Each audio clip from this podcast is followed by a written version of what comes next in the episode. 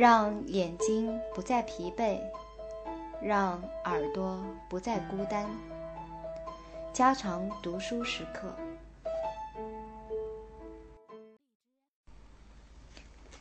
在传播其他疾病的文字中，这一情况也正在重演。一种携带着与橡皮病这样一些疾病有关的寄生虫的热带蚊子，在世界许多地方已变得具有很强的抗药性。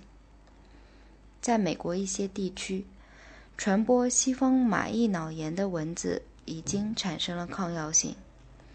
一个更为严重的问题与黄热病的传播者有关，在几个世纪中。这种病都是世界上的大灾难。这种蚊子的抗药性的发展已出现在东南亚，而现在已是加勒比海地区的普遍现象。来自世界许多地方的报告表现了昆虫产生抗药性对疟疾和其他疾病的影响。在特立尼达，1954年的黄热病大爆发。就是跟随在对病原蚊子进行控制，因蚊子产生抗性而失败之后发生的。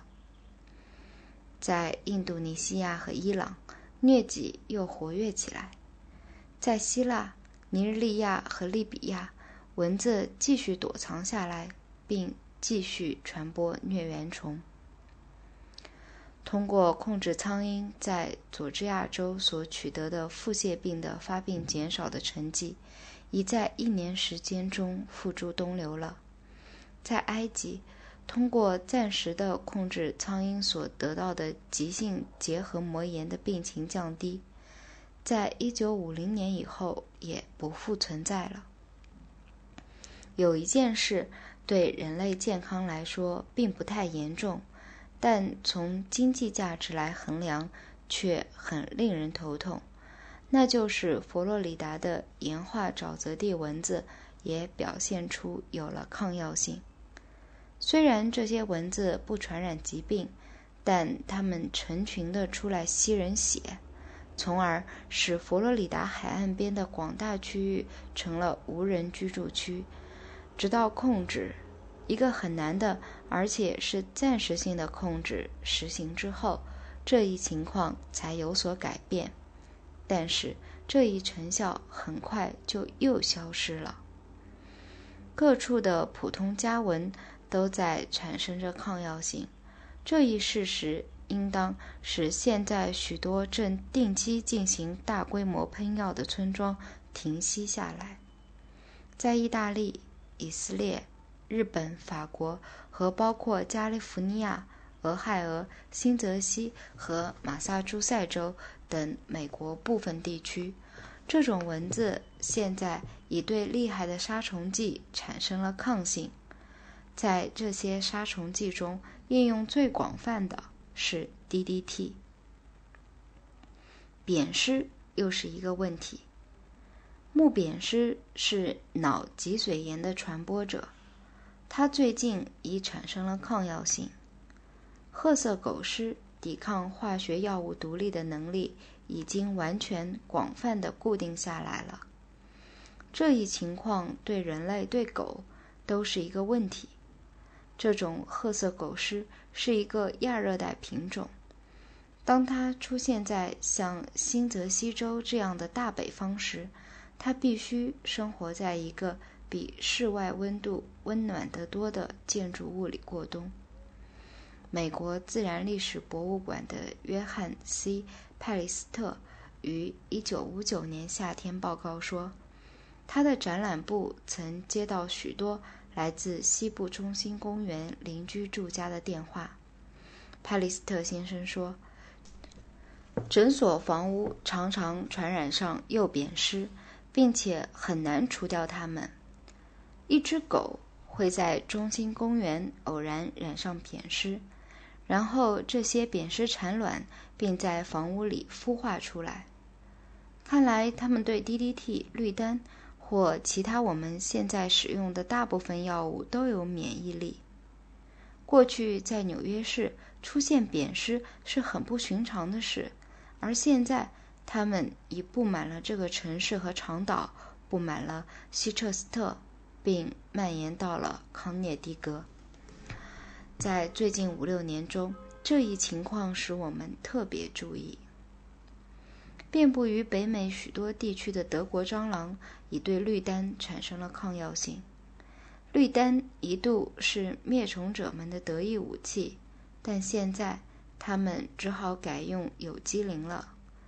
然而，当前由于昆虫对这些杀虫剂逐渐产生抗性，这就给灭虫者们提出了一个问题：下一步怎么办？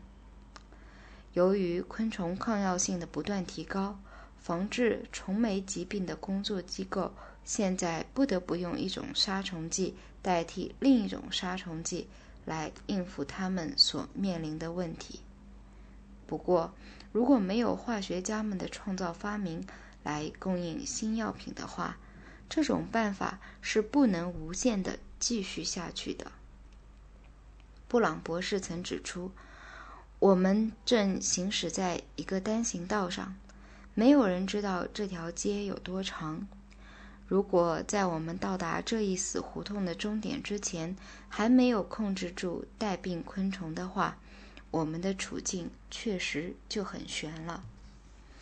对于害虫成灾的农作物来说，情况也是一样的。对早期无机化学药物具有抗性的农业昆虫的名单上。有十几种，现在应再加上另外一大群。这些昆虫都是对 DDT、BHC、六氯联苯、毒沙芬、敌视剂、爱石剂，甚至包括人们曾寄予众望的磷具有的抗性。一九六零年，毁坏庄稼的昆虫具有抗药性的已达六十五种。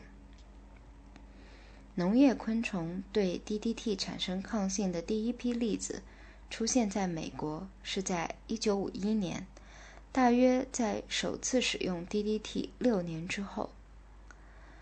最难以控制的情况，也许是与雪蛾有关。这种雪蛾实际上在全世界苹果种植地区现在已对 DDT 产生了抗性。白菜昆虫中的抗药性。正在成为又一个严重问题。马铃薯昆虫正在逃脱美国许多地区的化学控制。六种棉花昆虫、形形色色的吃稻牧虫、水果蛾、叶蝗虫、毛虫、螨、蚜虫、铁线虫等许多其他虫子，现在都对农民喷洒化学药物毫不在乎了。化学工业部门现在不愿面对抗药性这一不愉快的事实，这也许是可以理解的。甚至到了1959年，已经有一百种主要昆虫对化学药物有明显抗性。这时，一家农业化学的主要刊物还在问昆虫的抗药性是真的还是想象出来的。然而。当化学工业部门满怀自信地把面孔转过去时，这个昆虫抗药性问题并未简单的消失，它也给化学工业提出了一些不愉快的经济事实。一个事实是，用化学物质进行昆虫控制的费用正在不断增长。由于一种在今天看来可能是十分有前景的杀虫化学物质，到了明天。可能就会惨然失效，所以事先去大量贮备杀虫药剂已失去意义了。当这些昆虫用抗药性再一次证明了人类用暴力手段对待自然的无效的时候，用于支持和推广杀虫剂的大量。